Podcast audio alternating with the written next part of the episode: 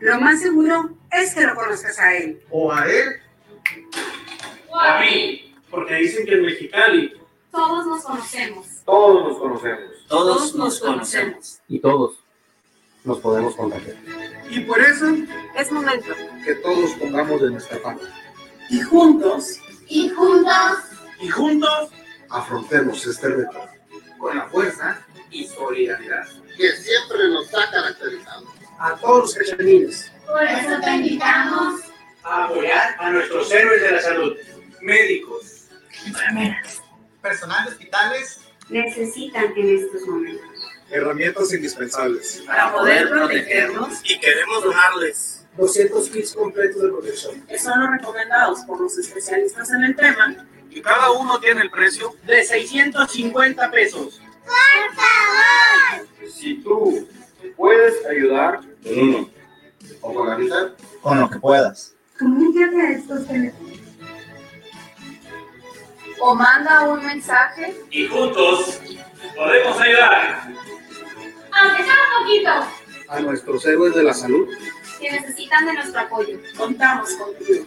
Contamos contigo. Contamos contigo. Contamos contigo. Contamos contigo. Contamos contigo. Contamos contigo.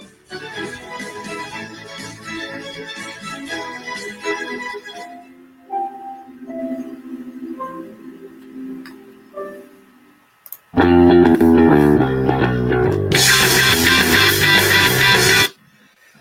tal amigos de ISN Network? Les damos la bienvenida a este su programa ISN Azul Crema, sexta edición, capítulo 6, como lo quieran ver, o volumen 6, como si fuera Kill Bill. Eh, aquí andamos con todo. eh, el programa del día de hoy es traído a ustedes gracias a Lozano Aire Acondicionado, nuestros amigos de Tortas Don Beto, Sucursal Riverol y a los amigos de EDP Eléctrica del Pacífico. Como pueden ver, hoy tenemos caja llena o casa llena, como quieran ustedes decirlo. Podemos empezar con la nueva adquisición del programa. Este, el jovenazo del equipo, el señor Germán Encinas. ¿Cómo estás, Germán? ¿Qué tal, Gus? Aquí andamos tratando ahí de aportar un poquito en el tema que más nos gusta, ¿no? El Gara se está riendo porque Germán está haciendo un Gara. Este, Se estuvo burlando de mí en los primeros episodios y mira, este, del buen Garita, ¿cómo estás, Garita? ¿Qué tal amigos de ISN? ¿Qué tal Gus? Este, ¿Qué tal a mis compañeros Benio y Germán? Muy contento de seguir con este sexto capítulo de ISN Azul Crema, que como los anteriores va a estar también muy bueno. Exactamente, este va a estar bastante, bastante interesante y le damos también la bienvenida al Meño. Meño, ¿cómo estás, Meño? ¿Qué tal? ¿Cómo estamos? ¿Qué onda? Bienvenido, Germán. Saludos, Gus, Gara. Pues aquí estamos otra vez para hablar del mejor equipo del Así mundo, es. ¿no? Así es.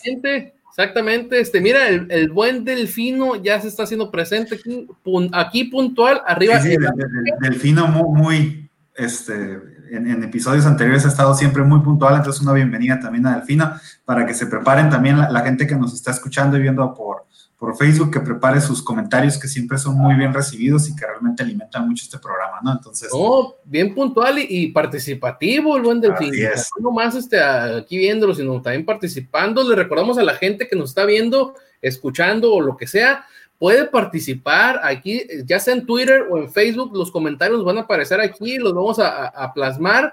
Vamos a, a hablar, como lo pudieron ver, este, eh, si, si leyeron el título, de ahora nos vamos a enfocar en los porteros. Los porteros del equipo este, azul crema. Ahora vamos a hablar so- sobre ellos. Este, vamos a hablar portero decepción, portero revelación, mejor atajada, ojo más grande de un portero, mejor portero extranjero y mejor portero mexicano. Por lo regular es que nos haya tocado ver o hay algunas que no podemos obviar, este, aunque no las hemos visto que, nos han marcado en el americanismo, ¿no? Entonces vamos aquí a, pasar los controles al señor Garita en lo que yo sigo compartiendo el programa, que espero que ustedes tres ya lo hayan hecho, aunque sea con sus tías, señores. Por favor, la gente que nos está viendo también háganos el favor, son americanistas y, les gusta el programa, pueden darle retweet o darle compartir en, en Facebook, ¿no? Entonces le paso la, la palabra al buen Garita para yo ponerlo aquí y ahorita ya empezar a participar. Así es, chicos, pues como comentó este, el buen Gus, vamos a hablar el día de hoy sobre los porteros americanistas, aquellos porteros que, que han marcado la historia y aquellas también jugadas, acciones que, que, nos han marcado. Así es que empecemos, por favor, con el portero de excepción. Aquel portero, ya sea que debutó en fuerzas básicas o que llegó al club y de que tú esperabas mucho y realmente no dio el ancho. ¿Quién comienza? Germán, ¿cuál sería tu portero de excepción? Ok, eh, pues yo, yo, estuve haciendo mis anotaciones aquí para buscar al, al portero que decepcionó más. Yo quise buscar al que decepcionó más a la afición en general, ¿no? Porque yo no puedo hablar que es el portero que más odio, pero este me decidí por Sebastián Saja, ese portero argentino que y lo, y lo decidí nada más porque pues era extranjero, ¿no? Al ser extranjero se esperaba mucho más de él, más que un canterano, más que un mexicano, lo que sea, siendo un portero que ocupaba plaza de extranjero, pues se, se esperaba mucho más de él y pues algunos ni lo recuerdan. Ok. Fíjate que Saja yo no lo consideraría un portero de excepción, sí lo pondría como un portero repudiado, porque desde el momento que llegó, fue repudiado. Una decepción como tal no creo porque desde el momento sentimos que él llegó a ocupar el lugar que le pertenecía a Ochoa. Este, Saja, este, la última temporada de Adolfo Ríos estuvo alternando con Guillermo Ochoa, Ríos se, se retira y lo cantado era que, que Ochoa continuara con, con, con, la titularidad. Sale Ben Hacker, llega Ruggeri, él trae a su, a su mono de confianza que es Sebastián Saja y desde el minuto uno, Saja fue un portero que nunca agradó a la afición. Entonces, como decepción, no, yo, yo en lo personal, o sea, respeto tu, tu, opinión y creo que es lo, lo, lo, bonito de esto, pero yo no lo considero una decepción porque desde el primer momento este portero estaba marcado, era no lo queremos y punto. Yo, bueno, yo creo que sí puede encajar en, en decepción por el hecho de que tenlo por seguro que Ruggeri esperaba que funcionara y no, que... Ruggeri, pues sí, pues, por algo lo trajo, güey. O sea, lo trajo para que él fuera el portero titular.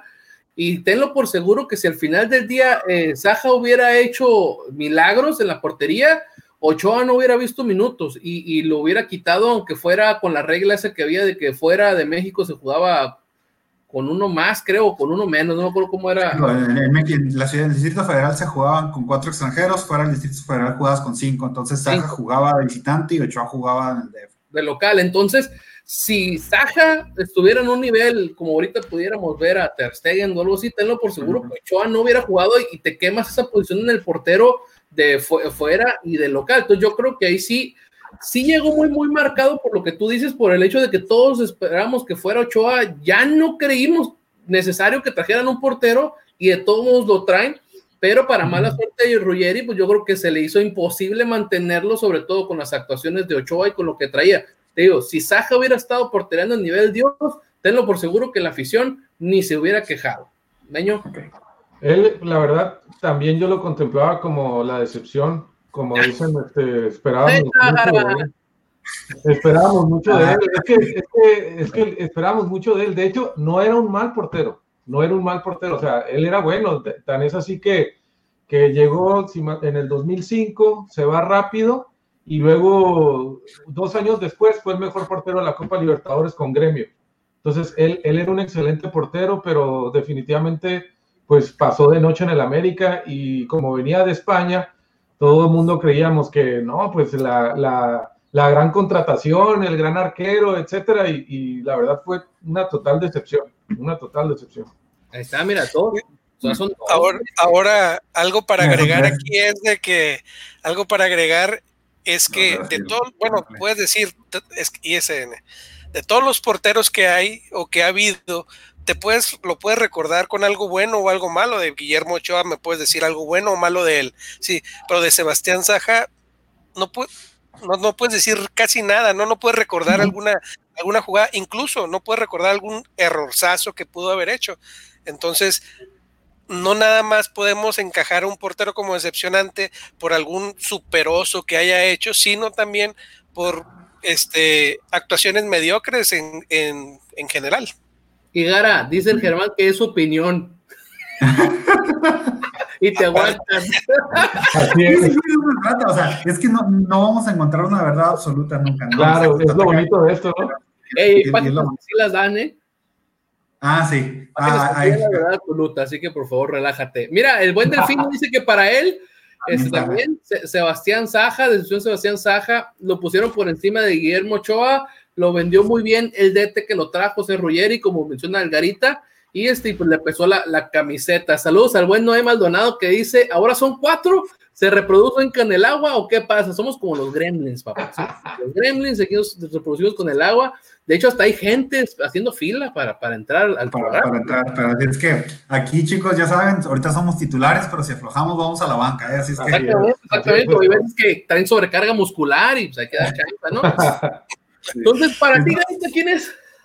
No, para mí la, la decepción eh, debería ser, desde mi punto de vista, Osvaldo Sánchez. ¿Ok?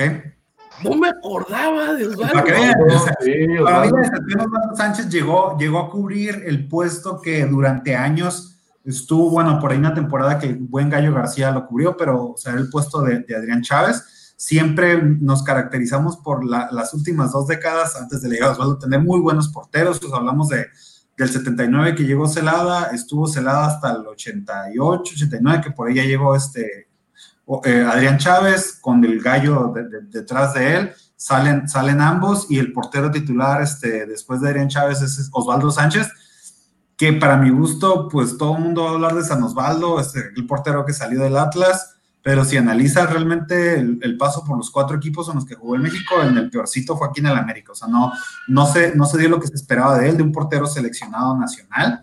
Y creo que sí, la decepción, sin pena ni gloria, Osvaldo Sánchez. Aunque hizo buenos programas con la familia Peluche, ¿no? Para Televisa. No, y acaba de decir el vato que tuvo opciones del Getafe y del Deportivo Huelva y no sé eso, qué. Eso, eso fue después del Mundial del 2006, ¿eh? Después Porque de la hecho, el Getafe, sí, sí, en el, el, Getafe lo quería, pero él dijo, no, o sea, yo quiero lana, no, no me ofreces lo que, lo que, la mitad de lo que estoy ganando aquí en México, y, y el Getafe optó por el Pato Bondancieri, que en ese Ah. tiempo era seleccionado argentino. Pero sí, Osvaldo sí tuvo ofertas, o sea, pero lo que ves es que ese Osvaldo de, de, de, de Santos, incluso hasta el de Chivas, o sea, en América realmente... No, lo mejor de Osvaldo yo creo que era su uniforme negro con el logo así del América en grande, creo que era lo, El, lo mejor. aquí en el centro, Simón. Sí, no, Mira, eh, eh, eh, es- fue tan decepcionante que yo ni me, ni me acordaba de Osvaldo. Fue algo que decidieron borrar de su mente. Sí, la neta, o sea, ni, ni me acordaba. Este, ¿Quién fue el portero de la goleada contra Chivas cuando dirigía la golpe? ¿No fue Osvaldo Sánchez?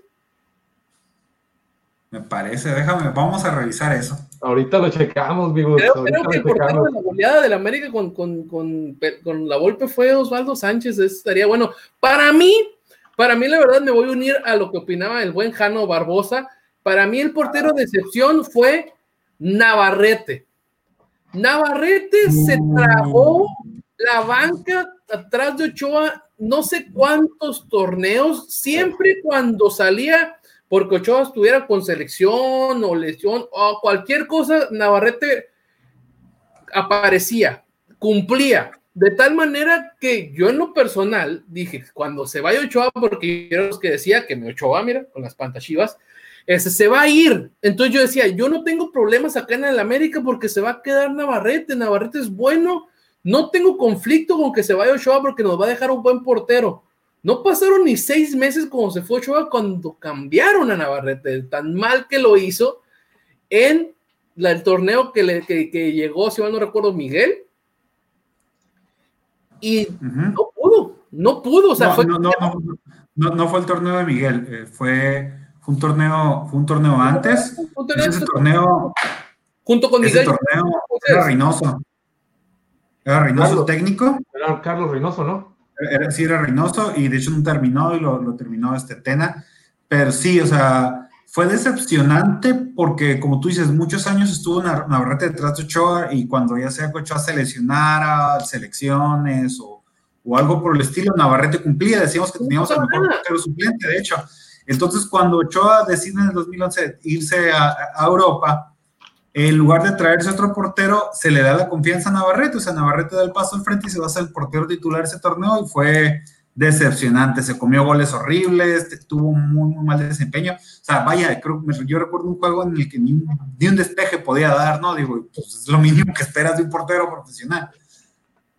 Y sí, ¿no? Para mí entonces es, es Navarrete, entonces fueron dos Sajas, un Osvaldo y un Navarrete, porque la verdad para mí sí fue decepcionante esa temporada, sobre todo después de ver lo que, pues, lo que podía hacer, ¿no? Porque no era como que estuviéramos haciendo análisis sobre, sobre las nubes, ¿no? Sobre el vacío. Él ya tenía algo de dónde responder y la verdad, pues no, no pudo, señores. Garita, ¿cuál va a ser el, el siguiente tema?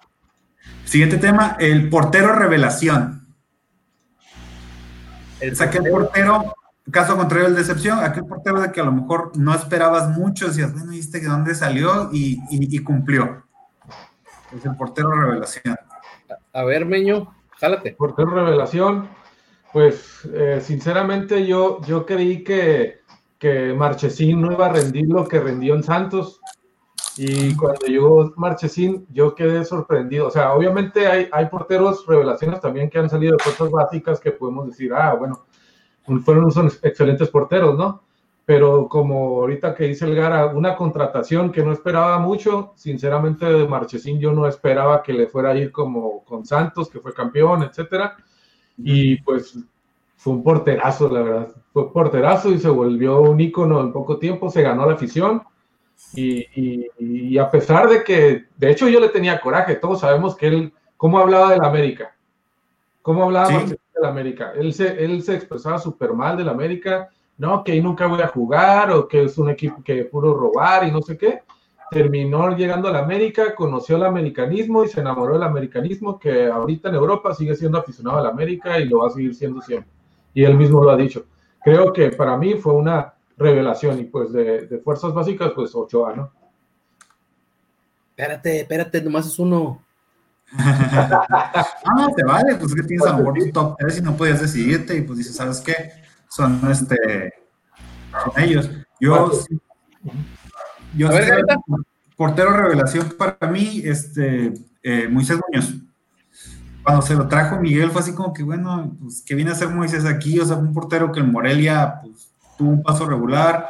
La verdad, cuando se fue al Atlante, yo siento que dio un escalón hacia, atrás, porque realmente el Atlante, pues nomás vas ya, ya porque te quieres pasear en Cancún o ya estás pensando en otra cosa, ¿no? Entonces, al llegar a la América, realmente no fue una contratación que me, me agradara, fue así como, bueno, este vato, ¿para qué viene la América?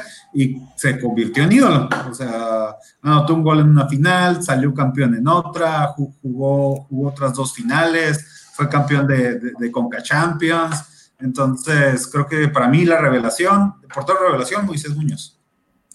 Ahí está, mira, sí, efectivamente, de hecho, Moisés Muñoz, yo pienso igual que tú, cuando se fue a, al Atlante, yo sentí casi como que ya era un, un, retiro este, prematuro, o sea, anticipado, o sea, decir, ya me voy al Atlante, como estaba el Atlante en sus tiempos, porque no era el Atlante de, de que quedó campeón con el profe Cruz, que decía, ay, es que este Atlante se le ve machín, o sea, hay, hay, posibilidades de irte, pero ahí estaba Vilar, ahí sí ya no había chance.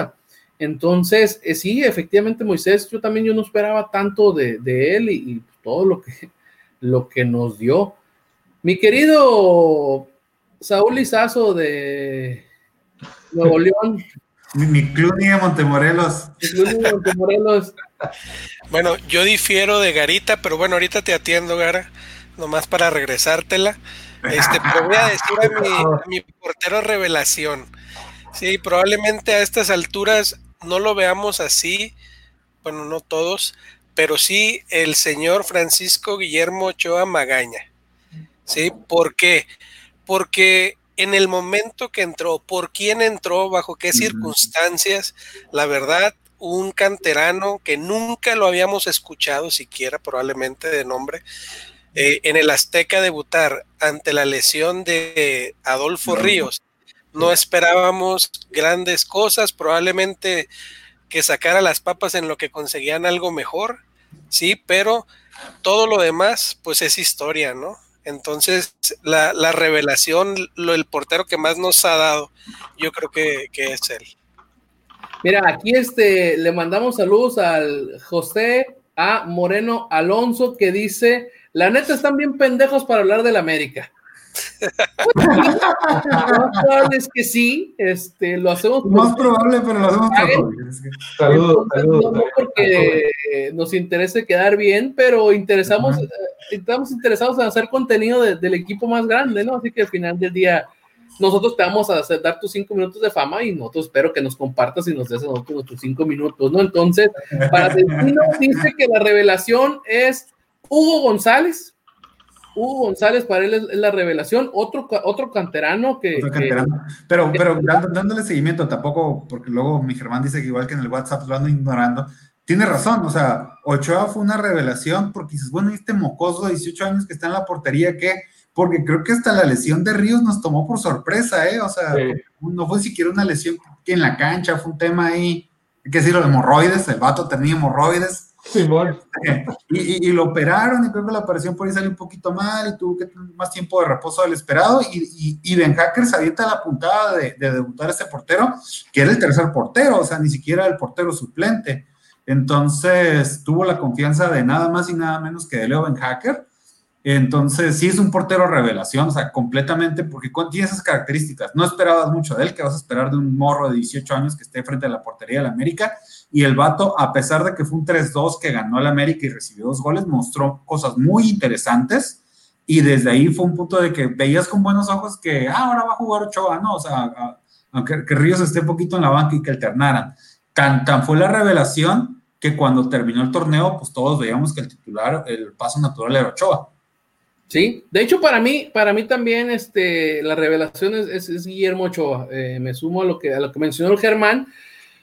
Eh, creo que antes de debutar con el América había jugado con el San Luis, allá en, cuando el San Luis era filial del América en, en primera A, este, que te permitía este, mandar jugadores a primera y subirlos y la fregada, porque como era filial te daba chance, así como ahorita lo puedes hacer con las, con las subs.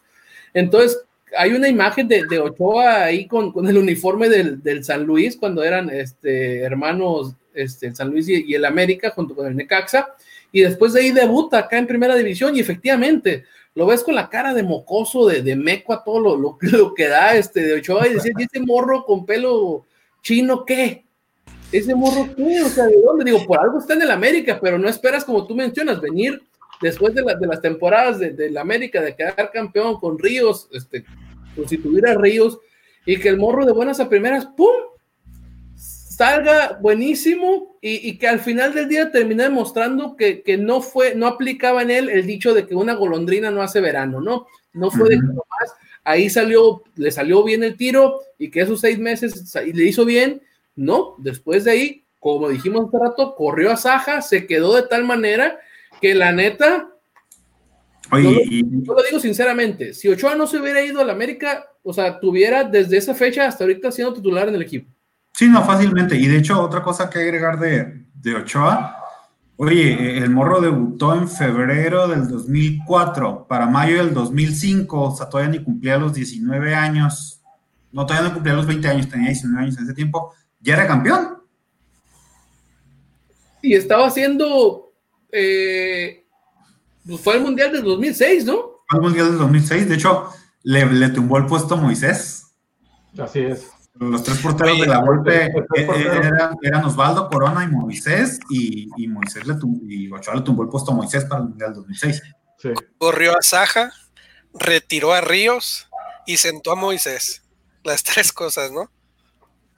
Y, y si me preguntan, Porque sí, después de eso a Ríos ya, ya nadie lo extrañó, realmente. No, de hecho, no, de hecho, porque, porque de hecho Ríos yo creo que, bueno, no sé qué onda con el Ríos, estaba en muy buena forma, entonces yo creo que pues al ver que había muy buen portero, pues decidió hacerse un lado. Pues ya tenía muy buena carrera Ríos, entonces dijo yo, ya hasta aquí doy, ¿no?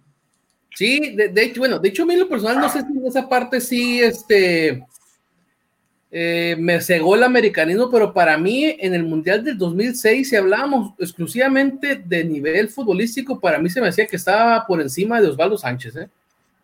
Sí, pero Osvaldo era el, el portero del proceso, ¿eh? O sea, sí, no, sí, o sea, o sea golpe respetaba mucho eso de las jerarquías y no, no, no, no, no, no iba a quitar a Osvaldo, pero sí, definitivamente eh, Ochoa estaba en muchísimo mejor forma que, que Osvaldo. No, sobre todo si era de, de, los grilleros, porque tengo entendido que él junto con otros fueron los que sacaron a Cuauhtémoc Blanco de la selección. Así Estamos que... hablando del de, grupito del Atlas, ¿no? Os, Os, Osvaldo, Rafa, y Entonces, si tuvieron el poder para, para, quitar a Cuauhtémoc, que no tuviera el poder para no ser él el portero titular de la selección. ¿no? Y si le sumas que en días anteriores al Mundial había fallecido, me parece que el papá de Osvaldo, o sea, y Osvaldo en plena concentración se hizo el viaje a Guadalajara al funeral y regresó. Mentalmente, pues a lo mejor no estaba bien, me explico, o sea, pues, estabas con un proceso de duelo y creo que a lo mejor por ahí hasta Ochoa, digo, pudo haber porteriado y haberlo hecho mejor. ¿no? Pues sí, así como dicen que en el, no recuerdo si fue en el 2014, iba a portear Corona, pero pues el Maza le dio el, rodillazo a, a Corona y, y, pues ya no, nomás no se, no se le acomodó la nuez en la cabeza, ¿no? Y, y Ochoa fue el titular. Entonces, sí, son muchas circunstancias lo, lo que ha rodeado la, la carrera de, de, de, Ochoa, como lo que mencionó pues, hermano, o sea, todo lo, lo, que ha superado. Este, dice Francisco Navarro, dice, corrió a Saja. ¿Qué estás viendo? No sé qué estás viendo, o no sé a qué se refiere, ¿no? Pero bueno. Este dice, este, el defino dice, Memo Ochoa, el alumno más avanzado de Adolfo Ríos. Pues sí. punto.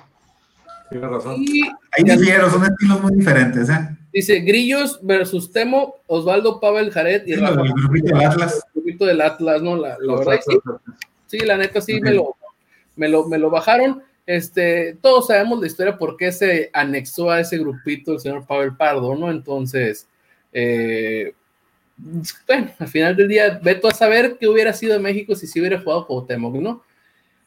Pero bueno, Garita, pasemos a la siguiente sección. ¿Cuál es la que nos toca ahora? Su, la mejor atacada o su atajada favorita. Aquella atajada que, que, esté marcada en sus, en sus, corazones. La mejor atacada. Ok, la mejor atacada. Atajada. Dije atajada, ¿no? O dije atacada. Yo mejor atajada, mejor atajada, La mejor atajada, la, la verdad, este, yo que no traigo ahí video, eh, voy, a, voy a ser el primero que ah. va a contestar. ¿Hay video? Para mí la, la, mejor atajada es la de, es una atajada que pareciera que le sacó copia, porque fue en el mismo partido y fue exactamente igual la atajada. Es el señor Guillermo Ochoa en la jornada 1 contra Santos, dos tiros libres que le sacó a Juan Pablo Chato Rodríguez. O sea, fue exagerado de dónde, qué parte de la, de la horquilla saca Ochoa esos dos tiros libres, la verdad es de lo que nos hacía soñar con Ochoa, que podía sacar todo lo, lo, lo, que fuera.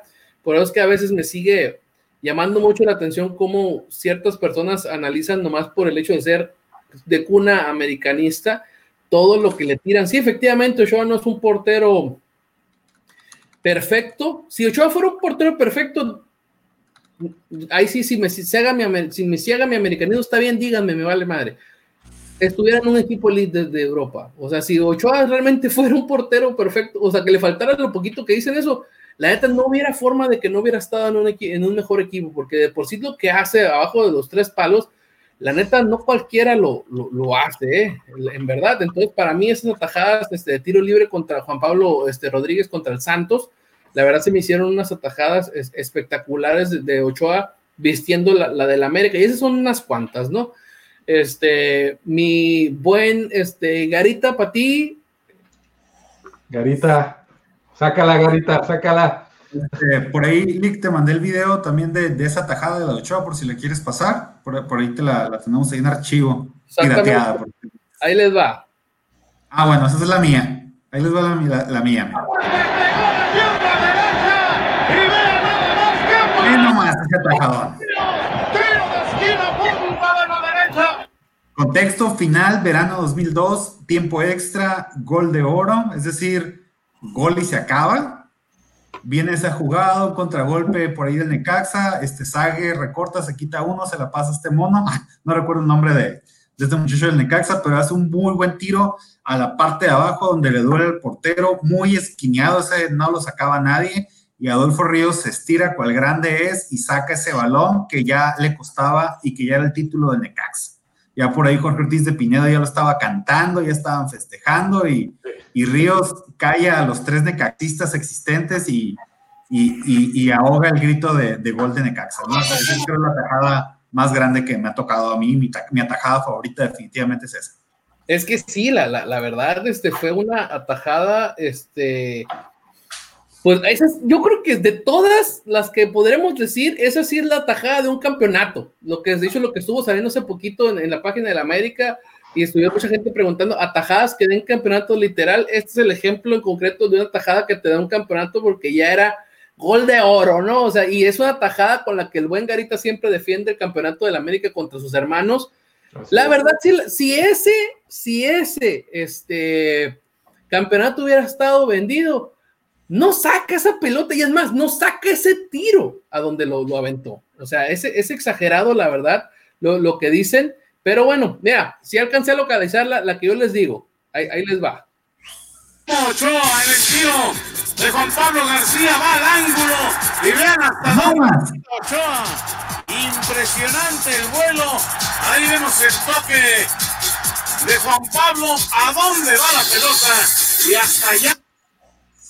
Eso la Esa tajada, fíjate que está muy similar a la que le hizo a Tony Cross en el Mundial, ¿eh? Sí. Sí, sí, sí, la Cross no la puedo meter ni la de Neymar porque no está jugando con el AME.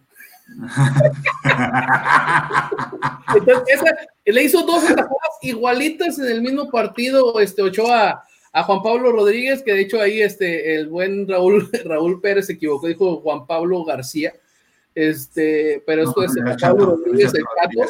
Entonces, esa para mí es la tajada, y la que menciona el Garab, ya sabía yo que iba a escoger esa este, de su dios, este, Adolfo Ríos, pero sí, efectivamente. De, de mi, mi, arquero de Cristo mi amor. Excelente, la, la, la, la, verdad. Este, pero bueno, este, ahora le toca al buen este, Germán. Germán, para ti, ¿cuál es tu mejor atajada?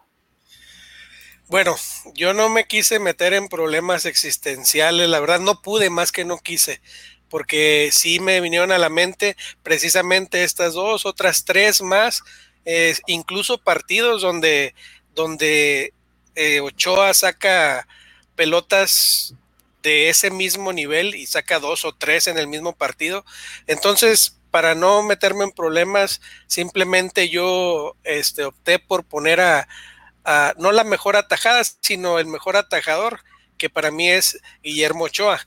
Y el dato que les quiero, que les quiero compartir es que en el 2007, un defensa central argentino que jugaba en el América, Sebastián Domínguez, en una entrevista Domínguez. que dio para Televisa, este, dijo que él estaba impresionado con Ochoa y decía que Ochoa era un animal. Así con esas palabras, obviamente refiriéndose a que no había visto una, una persona antes que pudiera sacar o hacer lo que Guillermo Ochoa hacía bajo los tres palos.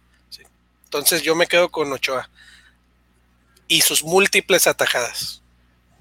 Oh, muy bien, sí, sí, sí. ¿Cómo ves, Garabra se quiere meter en tus garadatos, eh? Pero está bien, nomás si te lo dejo botando en el área, chicas. Nomás ahí no es por querer meter candil. El, el, el. Ahora ya está dato.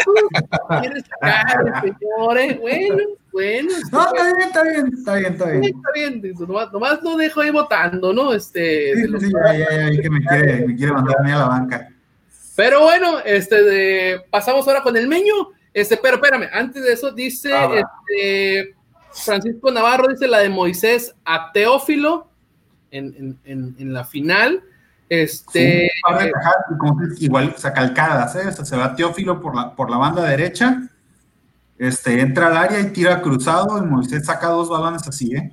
Sí, dice Delfino que para él es, pues, no, lo, no me voy a adelantar Delfino porque es la del Meño, este, por eso también este señor, señor Francisco Navarro, este, no es que seamos milenias, sino que por lo regular estamos hablando de lo que vimos, este, y no estamos tan rubos como parecemos, pero Gracias si, por lo de millennials.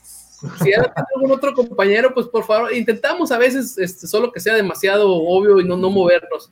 Este, eh, dice el buen, el buen, el el que Ochoa dice no es perfecto por culpa de su representante. Les recomiendo la, la entrevista que le, hizo, que le hizo a Berlanga, el señor Martín del Palacio y Luis, Luis, no me cómo se apellida, este, desde el bar se llama el podcast que está de ellos en Spotify. Y ahí le podrán creer o no, pero ahí da explicación muy clara de la historia, de la triste historia de Ochoa, este, desde que se fue a Europa o cómo le hizo para irse a Europa y hasta que regresó, ¿no?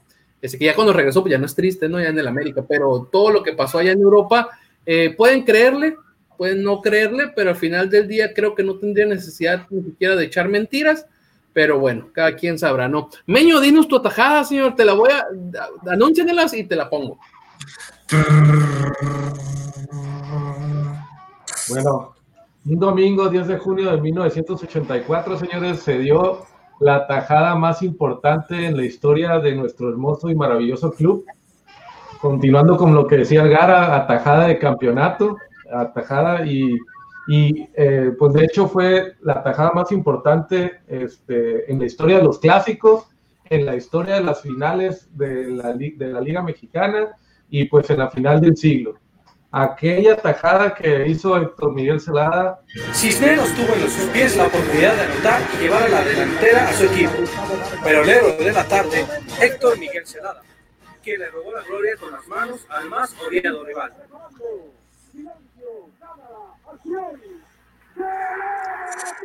Ese atajadón, señores. Héctor Miguel Celada atajó eso. Una tajada de campeonato. Definitivamente, pues como dices, y como comentaban ahí, ¿no? Que somos unos millennials. Eh, no me tocó vivirla, a Germán sí le tocó, pero...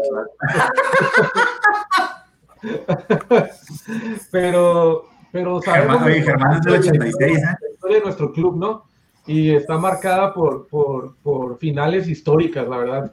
Ya quisieran muchos otros eh, equipos eh, y, y que tú me digas, y en cualquier parte del mundo tener finales como las que hemos tenido nosotros con un hombre menos, dándole vueltas a los partidos, con atajadas en los finales y, y, pues, y pues esa definitivamente era la, la, más importante y sobre todo que ha sido la, la, la única final que ha habido contra Chivas y pues la ganamos, señores, y de qué manera la ganamos, es lo, lo más importante, ¿no?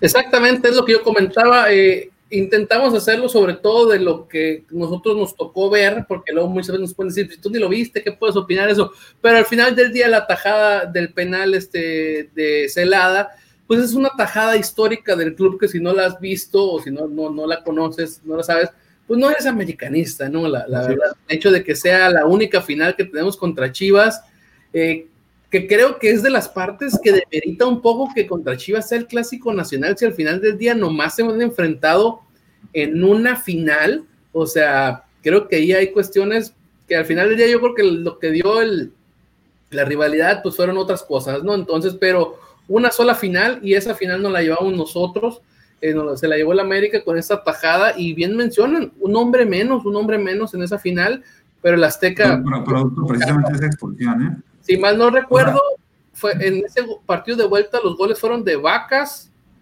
del Tucumano, de Claro, Vacas, sí. el, Tena. Sí, de Tena las vacas, Alfredo Tena y Javier Aguirre. y el Vasco Aguirre. Este, el Vasco Aguirre, que quien lo viera, es canterano del América, ¿no? Sí, no, no, no pareciera. Aunque no Es que, pareciera. mira, si analizamos esa, es- esa tajada como tal, es que independientemente del momento, si te pones a ver el detalle técnico, fue un riflazo eso, o sea, fue un riflazo y, y cómo se estira Celada. Y ojo, o sea, tú ves un portero atajar un penal ahorita sí es la toco y a donde vaya. Celada prácticamente se la quedó en las manos. Y ya después hace el despeje, yo me imagino y lo siento, o sea, por la adrenalina del momento. O sea, porque yo, yo como aficionado que dicen millennial, que no vi esta final, veo la repetición, se me pone la piel chinita. Ahora imagínate en una final con un hombre menos, haces este atacadón, estadio yendo, agarras y revientas la bola, vámonos. Entonces, ¿cómo? Entonces, sí, una tajada, o sea, independientemente de, de, ah, no, no es solamente que parar un penal en una final contra tu rival, ¿no? Porque eso, que eso no es cosa menos, sino la forma de atajarlo, créeme que sí lo hace una gran atajada, o sea, porque no, pues es que es un penal, no, no es nada más es un penal, es cómo detuvo ese riflazo, ¿eh? Exactamente. Y, y para mí, todo lo que han mencionado, ¿sí? el momento, eh, la situación, todo eso, lo, lo, que envuelve ese, ese penal, ¿no? Pero la cereza para mí del pastel, probablemente yo lo vea diferente, es cuando toma la bola y despeja hacia afuera, ah, como sí. diciendo, espérenme tantito, señores, vamos a festejar esto. O sea, no le importó si se, la pelota se la regresó a ellos, sí, pero sacó la pelota y hubo un festejo increíble ahí, ¿no? Eso fue como uh -huh. también para aplastar un poquito más al rival en ese momento. Sí, sí. No, no, lo había visto, sí, tienes muy, muy buen punto. Tienes razón, tienes razón porque, tenías que festejar esto, porque prácticamente definitivamente si, si con un hombre menos y esa, esa pelota hubiera entrado, pues estábamos hablando ya del título para Chivas, ¿no? Así es. Y creo también, o sea, definitivamente sí, sí es una final en su punto máximo, porque un año antes, eh, en las semifinales, este, Chivas había pasado por ahí por unos errores arbitrales, al grado que hubo bronca, hubo trancazos el torneo anterior, entonces se volvían a ver las caras ahora en una final, estaban los ánimos muy calientes, era creo que la rivalidad en su punto máximo. Era, era un equipo del América, el famoso equipo de los ochentas, contra un Chivas que daba pelea, no como, no como las Chivas de la actualidad. Entonces yo creo que sí estamos hablando de, de, de, la rivalidad en su punto máximo. Entonces sí fue como la cereza del pastel, como dice Germán. Mira, dice el buen Delfino. El despeje fue una rabieta versus el DT de ese entonces, Carlos Reynoso. Él, el mismo Celada lo ha dicho. Interesante dato, sería cuestión de confirmarlo. Este, Barrista 65 dice saludos a todos y arriba el América. Este, Tigre Rodríguez dice: Yo creo que el América es el único equipo que nunca ha sufrido en la portería. Yo me quedo con Ochoa, pero Marchesín y Moisés no se quedan atrás, chingones. Y ya salió un ardido, dice el buen Noé. Ni siquiera había nacido en esas finales que dicen robadas, pero dice: Pregunta seria: ¿qué miércoles le van a dedicar a los triunfos robados y los buenos de su equipo? Chivas número uno dice, pónganle polémicos si quieren, pero todos sabemos que fueron robados. Ay, no te preocupes, yo conozco cuando, a mi amigo. Cuando gustes, no, no, no, No, no, no conoce la historia ni de su equipo, así que no pasa nada. de cómo se robó y con mucho gusto lo discutimos, ¿eh? Con, mu- con muchísimo gusto. Ay, ay, ay. Eso dicen, eso dicen cuando solamente tu equipo gana un título cada década. Así es que a llorar a otro lado, por favor. Va, va a decir, va a decir, ganamos nomás uno, pero honrado. Porque somos mexicanos. Son puros mexicanos. Somos puros mexicanos. Este, sinceramente, y quiero hacer una pausa pa- para decirlo así abiertamente, a mí me molesta Chivas precisamente por eso, porque ser mexicano debe ser un motivo de orgullo, un motivo de alegría, y, y este equipo para ellos es un motivo de lástima. Ay, es que somos mexicanos. Entonces, créeme que por eso Chivas me hace el, el- el equipo más miserable de la Liga MX. Y aquí pues, ya llegaron las, las fans, dice Gladys Galvez, dice saludos al americanista más guapo, Manuel Alba.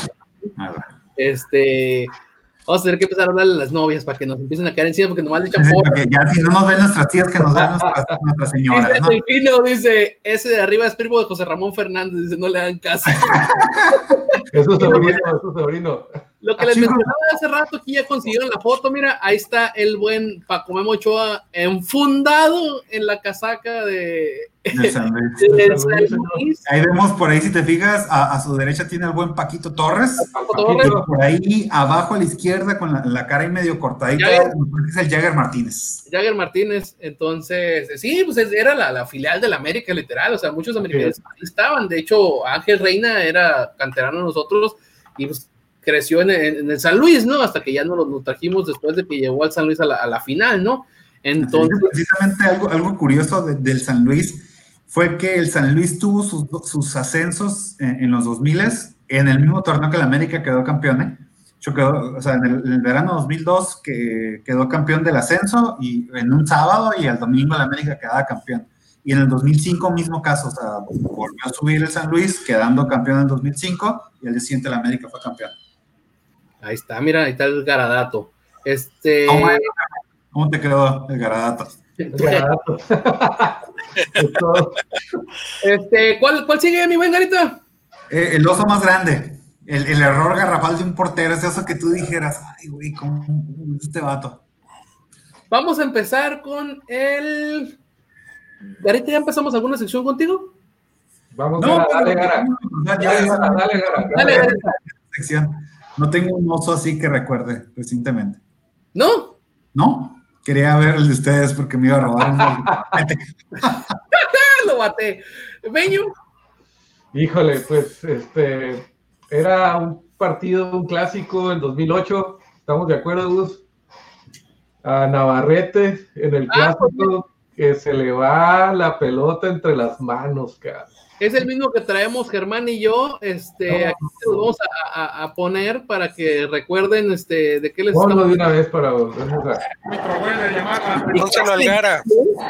a defensores y ofensores. Aquí viene este servicio a media altura, a media zona, a Navarrete, se le va el balón.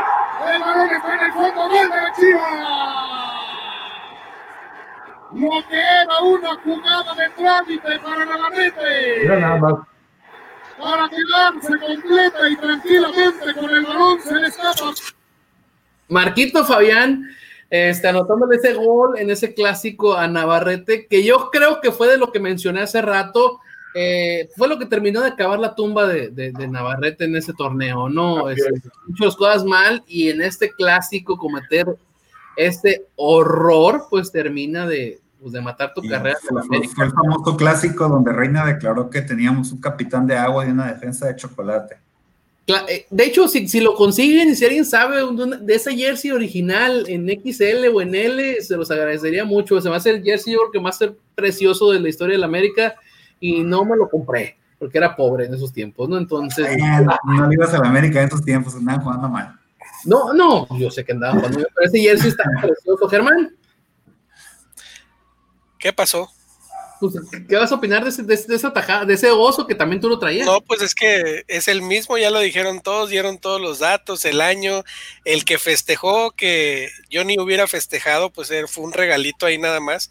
Este, pero sí, y incluso hay otras, hay otros errores, hay otros osos bastante marcados en la historia del americanismo, como de Adrián Chávez, hay alguno por ahí también, este, pero evaluándolos, yo creo que el de Navarrete fue el que sí era muy sencillo de, de tomarla, no, necesitó ni siquiera estirarse mucho para, para llegar al balón y, y sí, sí la regó feo. Eh, El mismo narrador lo comenta ahí, fue, era una de rutina prácticamente. De rutina, o hasta, Entonces, hasta lo y- creo que sí fue- como quieras. Sí fue de los peores, no, no porque seamos millennials, si no habíamos visto uno antes, como, como pudieron decir por ahí, simple y sencillamente porque, como dijo Gus, creo que clavó la tumba de, de- de Navarrete. O sea, fue lo que ya le puso el clavo en el ataúd y le dijo, ¿sabes qué, mijo? Pues ya, vámonos, vas para afuera. Y Adrián Chávez, Rafa Puente y hasta Agustín Marchesín salen por ahí también en un top 10 de, de errores en los clásicos. Este, pero sí, Navarrete se lleva el oro aquí, ¿eh? Sí, así es. Y pues pasémonos a la siguiente categoría. Eh, ahí es donde va a estar el debate muy bueno y qui- quiero. Espérate, Garita, no, no, no, no, no hallaste una. No, no llega una. Tengo una que aquí te- Ah. te, te la sopló el buen delfino. Y no, está bien atento, se la vamos a poner ya que el garito no la quiso. Ahí te va Delfino, dedicada. Permite imponer su gol. La final del 2007, Francisco Guillermo Ochoa con el con la lluvia, los guantes pues se le resbala a- a- al señor este tiro, ¿no? Este se le mueve y pues no nomás no, ahí le va la, la repetición. Gacho. No había que aprovechar, se había que aprovechar el disparo de media distancia. Aquí lo hace increíblemente. pero La, la pelota está A ver, en la siguiente toma creo que se ve, aprecian. Bueno, ya me la quitaste. Le estorbaron los caireles húmedos. Es que puede haber muchas circunstancias ahí, la lluvia, por ejemplo, que no te estaban viendo, entonces no. Vamos Señor a ver. Garita, usted que es portero, así de fácil, ¿qué es lo que se hace en una pelota que viene así con esa velocidad cuando está lloviendo? No, pues sacas el pecho. Y se le entra con los puños. Ochoa la quiso agarrar, Pero es que estaba a, la- a media altura, ¿no? No era para meterla con puños. Con el Pero- pecho. pero no era agarrarlo, o sea, si quieres con el pecho o si Sacas, quieres sacas el pecho, pero frente, pero agarrarla no. Sí, no, que la tengas realmente aquí para, para poner, pero no, no la atacó de esa manera, o sea, la sí, la, atacó la quiso agarrar así, no, no, estaba un poquito raro esa. O sea, fue, fue demasiado. Ahora vamos a ver si entonces en la, en la que sigue, porque le cortamos porque no va a caer copyright. Este, aunque se ve borroso así. Fue un poco el balón con el balón mojado, no lo puede detener. Y bueno, es el gol, un grave error de, de Ochoa en el disparo de cancha. Ya lo mencionaba Miguel Guzmán, la importancia de intentar el disparo de media Pues, Ahí distancia. se ve, ahí se ve claramente el error. Entonces, sí, se quiso quedar con ella. entonces, o sea, no, no, no puedes, pues no, no puedes en esas circunstancias este, quedarte con, con, con ese balón. Este, dice Mónica Mancisidor, dice que para ella es Marchesín en un partido versus Necaxa, los dos goles fueron su culpa, no recuerdo bien si fue 2019. Este, entonces sí, creo que sí Marchesín hubo una vez que salió mal. Salió mal. hasta en un, juego, de liguilla contra Santos, me parece también que hizo un... Y no sé si recuerdan este, una vez una copa contra Atlas, este, Oscar Jiménez, que creo que algo parecido al de Navarrete, este, que lo agarra y se lo deja ahí al, delantero de, Atlas. Creo que esa es otra que, se me viene a, la, mente. Pero bueno, este Garito, entonces, ¿cuál sección nos habíamos brincado? Porque ya casi se nos va a acabar el tiempo. Así es, no, pues rápidamente para ya ir aterrizando. Sin más ni menos, el mejor portero extranjero en la historia del club, o su portero extranjero favorito, como quieran verlo. Y ahí sí me dejas empezar. Bueno, yo voy a ser muy absoluto, pero creo que el, mejor portero en la historia extranjero sin duda es Héctor Miguel Celada. Grande, grandes atajadas, un portero seguro bajo los tres palos. Este, creo que después de Miguel Marín, Celada ha sido el mejor portero en la historia del fútbol mexicano. Ganó prácticamente todo lo que tenía que ganar y fue una pieza clave de ese América de los ochentas. Casi nada, ¿no? Este, Germán. Pues yo también pienso que Héctor Miguel Celada, pero quiero también agregar ahí al ladito a Agustín Marchesín, porque aunque lo hubiera no existe, pero ¿qué hubiera pasado si Agustín Marchesín no se hubiera ido? Sí, y todavía estuviera haciendo historia en el club, ¿verdad? Probablemente pudiéramos ponerlo a ese nivel donde tenemos a, a Celada. Meño, ¿vas a decir alguno diferente o ya opinamos entre los que dicen, no? Celada, definitivamente, sin discusión. Sí, yo creo que, o sea, yéndonos con el mejor portero en la historia del América extranjero, Héctor Miguel Celada, pero a mí no me tocó ver a Héctor Miguel Celada, la verdad. Entonces, y opinando de la parte que a mí sí me tocó ver, pues me sumo a lo que dijo el señor Germán, ¿no? Este que es Marchesín. Marchesín creo que también cuántos porteros extranjeros te tocaron ver, pues, o sea, si vamos a lo que te tocó ver, pues solamente Taja y Marchesín, entonces no hay un punto de comparación, un universo totalmente de distancia entre Marchesín y Saja. Sí, fácil, fácil, la verdad. Entonces, Marchesín, fíjate que es que es una historia bien, bien curiosa lo, lo de Marchesín, ¿no? O sea, si lo, como, lo menciona Germán, si no se hubiera ido, eso sería tan feliz. Es que te iba a quedar aquí todo el tiempo. O sea, yo creo que efectivamente, o sea, si Marchesín no se va, Ochoa no regresa. Ochoa no regresa en buen momento. O sea, si acaso hubiera regresado para retirarse o no sé, o no regresa. Entonces, eh, eh, es lo que es darse las circunstancias y los momentos. O sea, eh, creo que al final del día a, Ochoa no le podemos achacar nada en la final este, contra este Monterrey, pero uno nunca sabe, ¿no? Beto, saber si este Endo Marchesín, si hubiéramos sido campeones, ¿no? Entonces, o, ni siquiera hubiéramos llegado.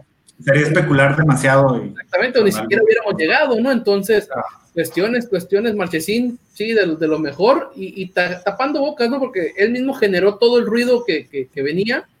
Eh, y venía, venía de cubrir un grande como era, como, como era Moisés, o sea, venía, y, Moisés por ahí salió por la puerta de atrás, entonces la llegada de Marchesín no cayó muy bien, y sus primer, su primera temporada tampoco fue muy del agrado, entonces creo definitivamente que que, que, Marchesín poco a poco se fue ganando la, el cariño y la, y la confianza de, de, la afición al grado de convertirse en un referente y se fue, se fue, en su mejor momento, ¿no? Y, y, eso, aunque pateó a un canterano, ¿eh? No, sí. Ah, cierto. Sí, yo, yo, la verdad, este, por eso lo escogí a Marchesín como revelación, porque yo dije, ay, Marchesín, no, Marchesín va a pasar de noche. Yo creí que Marchesín iba a pasar de noche, que no iba, y pues mira, o sea, qué tanto fue así que, que para algunos de ustedes, pues es, ha sido el mejor portero extranjero, pues, o sea, sinceramente, un porterazo en el América. Mi marcha, mi marcha, es ahí que me lo peleaba con Germán. Este, sí, no, la neta, la neta, este, sí, sí. Y pues para terminar el día de hoy, que, que ha estado muy participativo, es el buen Delfino, sobre todo Mónica ya me mandó a relajarme por lo que empecé a decir de Ochoa, estoy jugando, estoy jugando, es para generar poquita polémica, no te Este, pues la última es eh, mejor portero mexicano, mejor portero mexicano, en el cual pues ahora sí, este, pues vamos a, a empezar con el buen este, Germán. Ok, para mí es con saludos a Mónica, también Francisco Guillermo Ochoa, y al igual que Magaña, y al igual que el, el, el, la terna pasada, por decirlo de alguna manera, también quiero poner pegadito ahí a Adolfo Ríos, ¿verdad? Pero sí, yo creo que se lleva por todo lo que todo lo que hizo y todo lo que lo que está haciendo, porque ya nos ha sacado varias papas del fuego, este Paco Memo es el mejor portero mexicano que hemos tenido. Carita. No, para mí, definitivamente Adolfo Ríos. Ahí sí, no, no veo un punto de comparación. No, no veo Ochoa por encima de Ríos. Eh, creo que Ríos, desde el momento que llegó, este, nunca, tuvo, nunca fue cuestionado por una baja de juego. Siempre fue un portero seguro este, nos dio ese título después de, de, de, 13 años y siempre se mantuvo en un buen, muy buen nivel, un profesional en toda la extensión de la palabra, muy buenas actuaciones tanto en Liga como en Copa Libertadores. Entonces, por ahí, para mí, el, el mejor portero mexicano este, que, que, ha vestido la camiseta de las Águilas, Adolfo Ríos.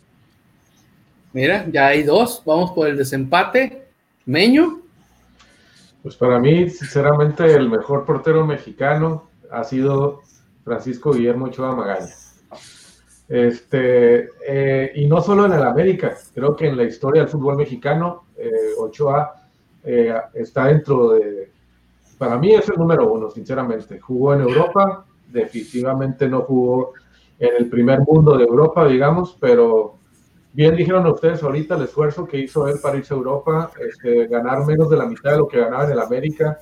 Este, es un portero que nació en el América, es un portero que que, que, nos llevó a octavos de final en un mundial de clubes, eh, perdón, en el mundial representando a México. Este, sabemos las atajadas que hizo en la selección, sabemos las atajadas que ha hecho en el América, pero también coincido con Germán de que Adolfo Ríos está ahí un poquito, pero yo sí lo pondría en segundo lugar. Este, sinceramente, yo considero que Ochoa todavía tiene bastante que dar, este, le calculo unos 3, 4 años más eh, en un buen nivel, digamos, porque físicamente está muy bien y, espero que, pues se lleve otro título en, el América, ¿no? Fácil. Mira, este, aquí está, este, el buen Delfino dice que para él es este Memito Ochoa, este, para Mónica Mancisto, pues obviamente era pues Memo Ochoa, ¿no? Este, y este Delfino tiene lo mismo que yo digo, yo estoy con lo que dice Germán, mención honorífica para San Adolfo Ríos. ¿Por qué para mí está por encima Guillermo Ochoa de Adolfo Ríos? Por el simple y sencillo hecho de que Ochoa es canterano. Para mí el hecho de que Ochoa haya salido de la América de la forma en la que salió a los 18 años, que dejó el América nomás por el simple hecho de irse a cumplir su sueño europeo, eh, creo que le tocaron, pues yo creo que eh, los peores Américas de, de la historia, el hecho de que fuera nomás él y Cabañas, o a veces nomás él, o a veces nomás Cabañas, este, todo lo que hacía Guillermo, creo que el hecho de que nomás tenga un título con el América es una de las partes donde no le hace justicia la, la, la revolución, pero para mí, este, la neta, lo que atajaba Guillermo Ochoa en el América era exagerado, exagerado. Para mí, este, Guillermo Ochoa debió haber sido portero del Mundial desde el 2006, pero obviamente estaba este, Osvaldo Sánchez, y para mí fue una injusticia muy, muy, muy grande, la verdad, lo que hizo el Vasco Aguirre con él en el 2010 este, poner al, al, al Conejo Pérez este, de, titular este, con, contra un joven, porque todavía estaba joven, eh, que se le veía a leguas que tenía material para irse a Europa y que estoy seguro que si lo hubieran dejado porteriar en ese mundial, se hubiera ido desde antes, desde antes, dirían por ahí, se hubiera ido desde antes, y para eso para mí es, es el mejor portero mexicano que me ha tocado ver, ¿no? y creo que podría ser hasta el mejor portero mexicano en la historia porque mucha gente decía que, que Adrián Chávez era muy deficiente, por ejemplo. Entonces, no, es que Adrián Chávez, por ejemplo, fue un portero de, de regular, o sea, no, no fue un portero que realmente destacara, este, fue un portero cumplidor y a secas, y por ahí yo sinceramente, de, de niño yo recuerdo estar enojado cuando veía a Adrián Chávez en la portería teniendo a- al Gallo García en, en la banca. Para mí el Gallo García era incluso mejor que Adrián Chávez. Entonces no, no discutiría Adrián Chávez como, ah, parte del portero, porque la verdad no. O sea, vamos a suponer que si el América ese final de los 80, vamos a hacer una analogía, o sea, era, era como el Barcelona, o sea, de aquel equipo del 2008-2009 que ganó el triplete, vamos a ver que Adrián Chávez era Víctor Valdés, o sea, era al modo que tú pusieras ahí a porterear, el equipo iba a ser campeón, iba a ser bueno, o sea, Adrián Chávez no hacía ninguna diferencia en ese sentido. Entonces, no, Adrián Chávez definitivamente no está en la lista. Y, volviendo al tema de Ochoa, este, yo enfocándome nada más en lo que ha logrado en el América, ¿eh? o sea, no, no, no, le sumaría, pues no competiría a Ochoa, por ejemplo, o Ríos con Ochoa en el hecho de que pues, Ríos no jugó en, en Europa, pero por ejemplo Ochoa sí ha sido muy discutido por aquella, aquella falla que vimos ahorita en la final contra Pachuca, este, pues lamentablemente fuera factor o no, pues no ganamos aquí la final y Ochoa estaba portero, entonces ya, ya van dos finales que, que ha estado Ochoa y que no se han ganado, solamente Oye, se han oye, Garita. entonces, eh, eh, sí explico, o sea, son como que parte de las cosas que, que le harían un ruido, que si Ochoa hubiera tenido, como dice Gus, un título más, creo que sería como indiscutible. Pero para mí incluso todavía me atrevería a poner a Moisés por encima de Ochoa. No, no estoy diciendo, porque ojo, no estoy diciendo de su calidad. Si nos vamos a calidad, yo creo que Ochoa estaría muy por encima de los tres. Pero por lo que le han dado al club, o sea, por, por lo que han aportado a, la historia de aquí yo creo que sería Ríos, Moisés y luego Ochoa. Oye, pero si vamos a, la historia por los títulos que tú dices, pues, ¿cuántos más tiene Ríos? No, no, no, o sea, pero por ejemplo, lo que voy con Ríos, Ríos solamente tiene un título, pero Ríos estuvo, ah, estuvo unos años nada más en la institución y siempre fue de muy buen desempeño.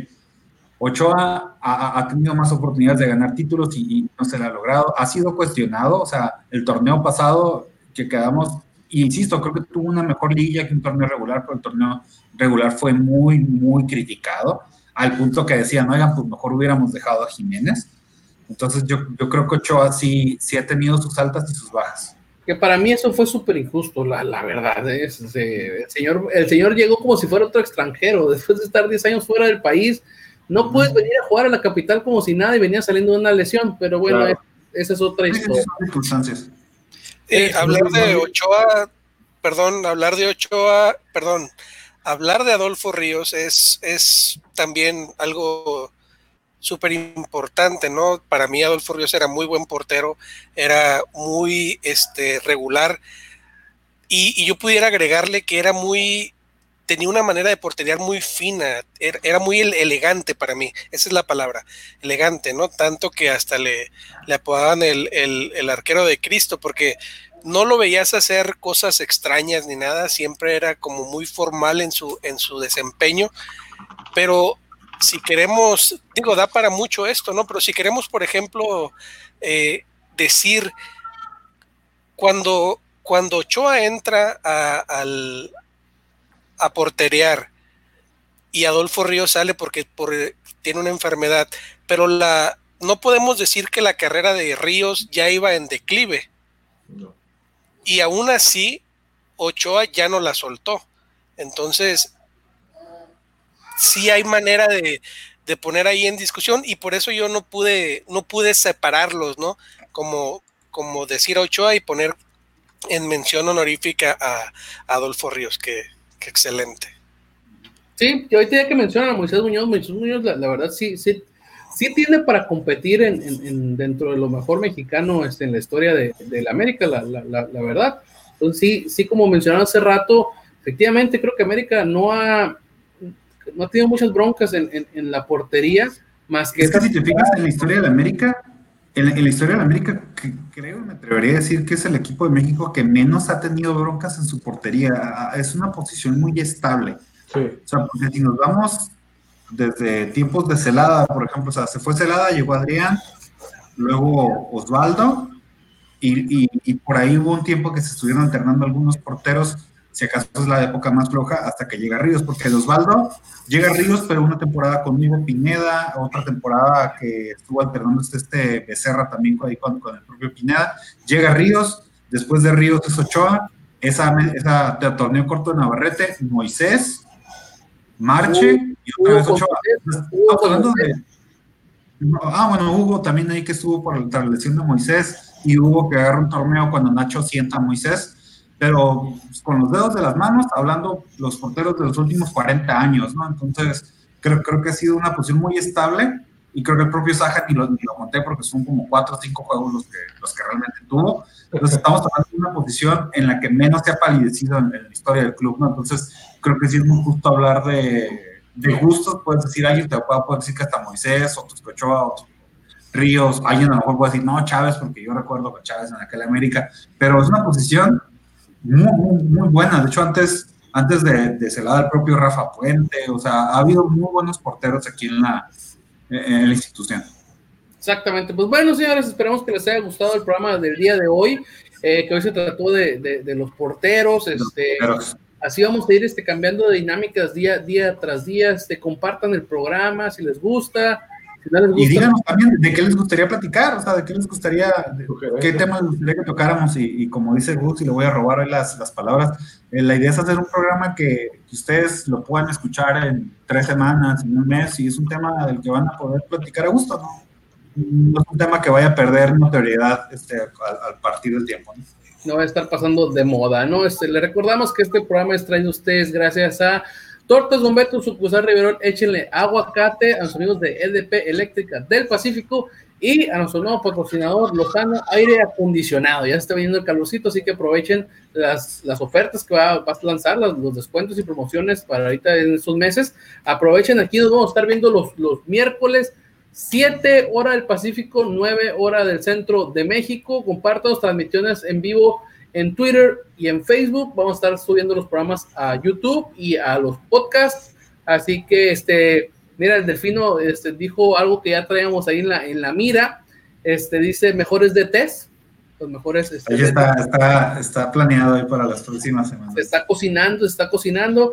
Así que, este, cáiganle, cáiganle con nosotros. Este, dice saludos y gracias este, por hacernos ameno el encierro, dice ahí el buen Delfino. Compártenos, Delfino, para que la gente nos, nos, nos vea y, como bien lo dices, sea ameno el, el, encierro. Cada quien tiene un punto diferente de vista del americanismo. Nosotros, dentro de cada estamos intentando no hacer un, un americanismo ahorita este, agresivo, este, rompiente. Es, estamos intentando emitir los, nuestros puntos de vista, que es lo que nos llevaron a, a, a ser americanistas y lo que hemos visto en nuestros años de, de americanistas, ¿no? Así que no estamos peleados con ninguna página ni con ninguna forma de pensar, simple y sencillamente, pues así es, es el formato de, de nuestro programa, ¿no? Nos despedimos, Germán. Claro, muchísimas gracias a todos los que estuvieron al pendiente y escuchando este programa. Gracias Meño, Gara, Gus, gracias por la invitación y pues esperamos que pronto nos volvamos a ver. Mi Meño. Gracias, saludos Gara, Germán, Gus, a todos los que nos vieron y gracias a Ochoa por haberle dado su único campeonato de liga a mi Cuau. Sí, sí. Por ahí le metieron cuatro goles, ¿eh? así es que fue gracias al, a, a Aaron Padilla y el Piojo López. Y de, hecho, de hecho, en ese final, este Ochoa también tuvo un oso, ¿eh? Sí, sí, sí, tuvo un oso. También tuvo un oso. Miguelita.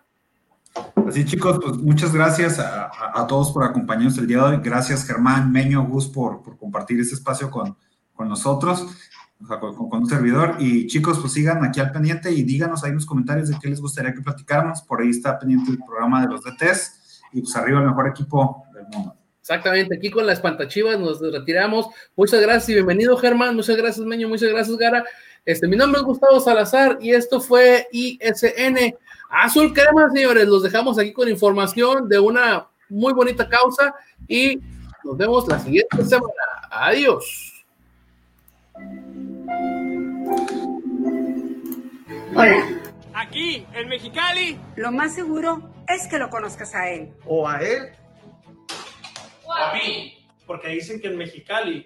Todos nos conocemos. Todos nos conocemos. Todos, todos nos conocemos. conocemos. Y todos nos podemos contagiar.